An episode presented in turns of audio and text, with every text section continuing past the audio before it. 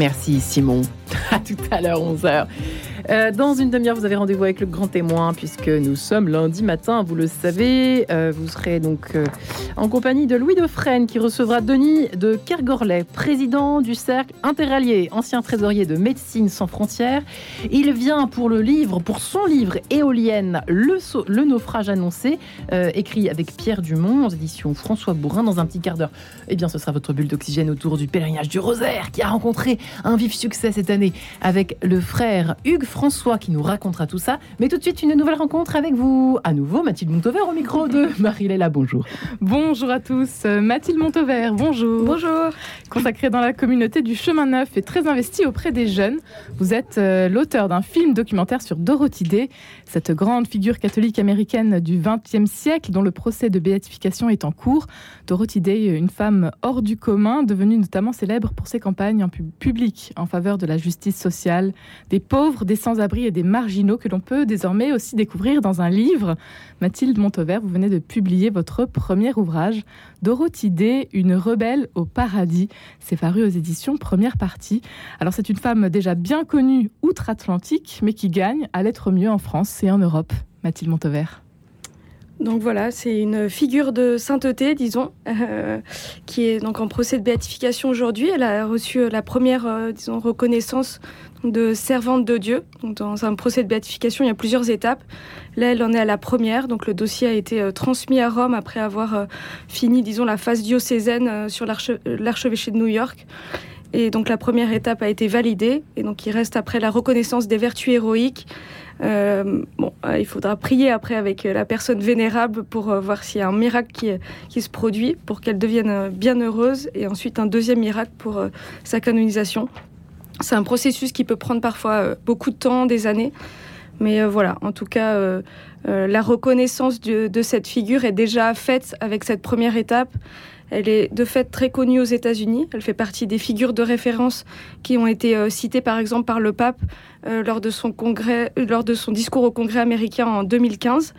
Donc il la nomme aux côtés de Thomas Merton, Abraham Lincoln, Martin Luther King euh, et donc elle, donc ils, sont quatre euh, à être euh, nommés à ce moment-là, et donc elle fait partie vraiment, voilà, un peu des, modèles pour pour le peuple américain, et du coup même aujourd'hui plus largement dans avec ce procès un peu de, de béatification, elle fait partie un peu des figures de sainteté universelles offertes au monde entier.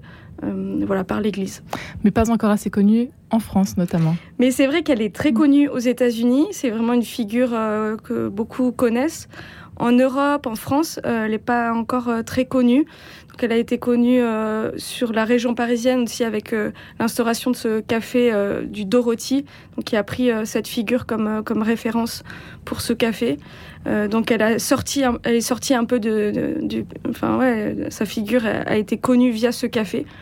Euh, à part ça, il y, a, quelques ouvrages qui ont été écrits, mais, euh, mais pas tant que ça. Et au niveau aussi de la jeunesse, elle est encore euh, assez méconnue, mais voilà, elle, le devient progressivement.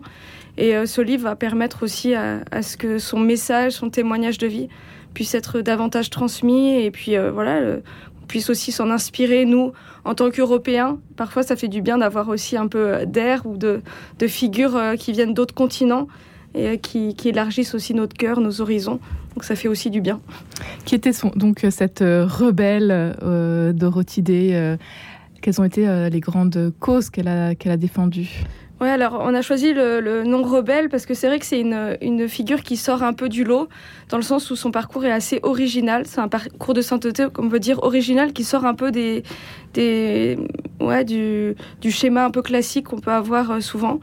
Euh, donc, euh, en fait, elle n'est pas voilà, née dans une famille catholique, elle n'est pas, elle n'a pas suivi toutes les étapes un peu, disons, classiques qui permettent parfois d'avoir une vie lisse et de devenir sain de, de cette manière-là.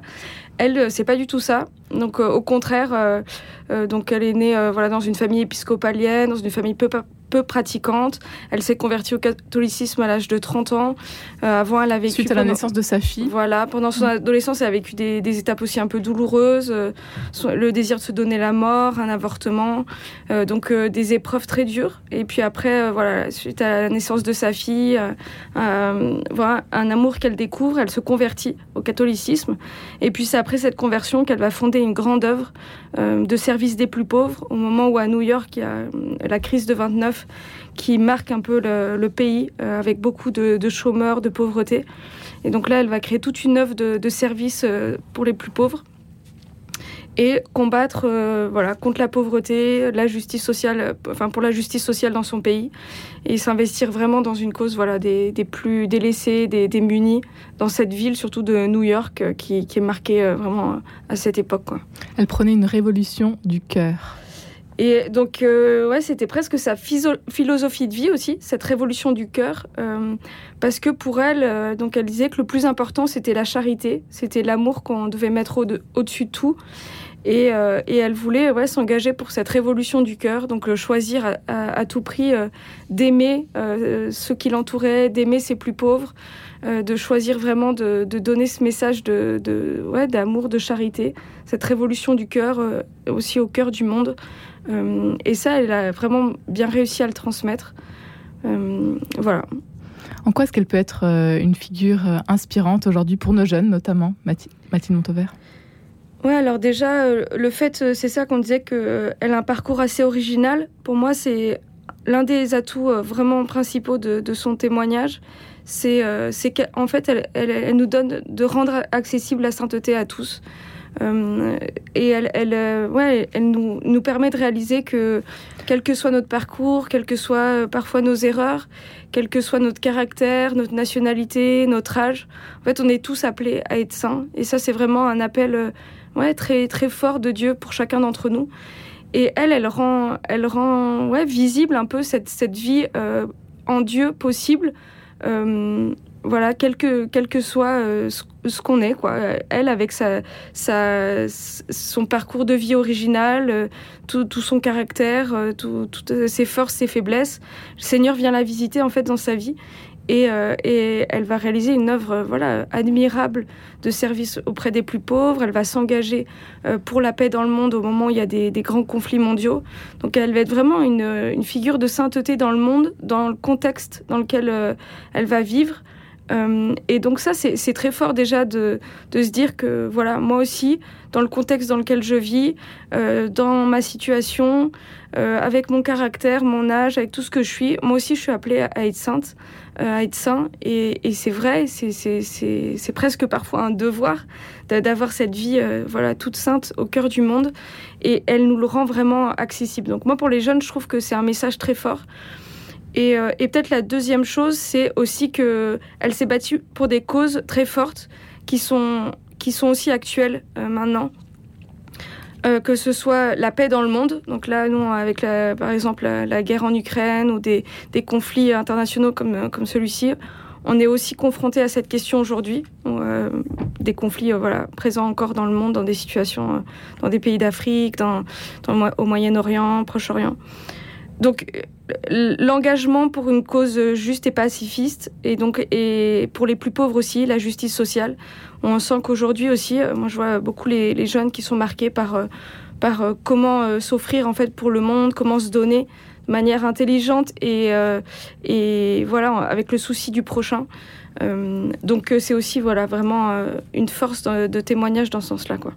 Mathilde Montevert, vous avez sillonné l'Amérique sur ses pas, vous en avez fait un film documentaire il y a quelques mois. Aujourd'hui, ce livre, quelle est la particularité de ce livre pour nous le présenter rapidement? Alors, ce qui est, ce qui est bien, c'est vrai que c'est un livre assez pédagogique, donc avec des étapes euh, de biographie. Donc, on peut vraiment suivre la vie de cette personne, avec des étapes aussi de contexte historique pour qu'on soit bien relié avec ce qui se passait à l'époque et qu'on comprenne bien, euh, du coup, les enjeux euh, auxquels elle était confrontée. Et puis, on a lié tout ça avec les œuvres de miséricorde. Donc, c'est vrai que les œuvres de miséricorde, c'est aussi voilà, des, des actions que l'Église demande en fait à chaque chrétien de, de, de faire. Quoi. Et, en fait, on a senti que euh, sa vie euh, était très liée aux œuvres de miséricorde. Et du coup, on a essayé de les lier, voilà, je dis la maison d'édition et moi, euh, pour voilà, que, que, que son, son, message et cet esprit de charité puissent ressortir au mieux. Et puis, il y a aussi voilà, des, des paragraphes de, de prière et des actions concrètes voilà, réalisées. Donc, à, chaque pour se mettre nous-mêmes en action. Voilà, mm. des pistes un peu pour pour euh, sortir aussi un peu de, voilà, de tout ce qui est théorique ou imaginaire ou euh, idéal et vraiment de, de, de, mettre sa foi en action et puis voilà, donner quelques pistes pour aider euh, les jeunes aussi à, avoir des idées et puis à s'engager vraiment. Quoi. Des illustrations également et puis alors une lettre inédite, celle de la petite fille de Dorothy Day que l'on retrouve à la fin de l'ouvrage Ouais, alors c'est vrai que donc j'ai eu la chance d'aller euh, deux semaines à New York et de, de pouvoir euh, bah, faire des interviews avec les proches de Dorothy, d'aller dans les lieux où elle a vécu, euh, le lieu de sa fondation, enfin la fondation de son œuvre. Et donc on a pris pas mal de photos. Donc dans le livre, il y a un petit album photo avec des photos d'archives et des photos qu'on a pu prendre sur place. Et puis c'est vrai qu'on a fait pas mal d'interviews, donc on a inséré dans un film documentaire de 30 minutes. Et en même temps, euh, donc euh, parmi ces interviews, il y avait euh, un échange qu'on a pu avoir avec sa petite fille. Et on a mis un extrait voilà, d'une lettre que, que la petite fille nous a, nous a donnée pour voilà, avoir un message un peu spécifique aux jeunes bah, de Dorothy Day à travers sa, sa petite fille. Quoi. Mathilde Montevert, vous publiez donc aujourd'hui euh, Dorothy Day, une rebelle au paradis, c'est par édition, première partie. Qu'est-ce que, qu'est-ce que vous souhaiteriez peut-être euh, transmettre et peut-être est-ce qu'il y a une parole de Dorothy Day qui vous porte, vous, aujourd'hui, euh, dans votre quotidien? Oui, alors moi, je pense que la parole qui m'a beaucoup touchée, c'est celle que je mets en introduction. En fait, c'est ce que nous voulons faire, c'est changer le monde. En fait, j'ai l'impression que Dorothy Day, elle avait une très grande ambition. C'était juste celle de, changer le monde.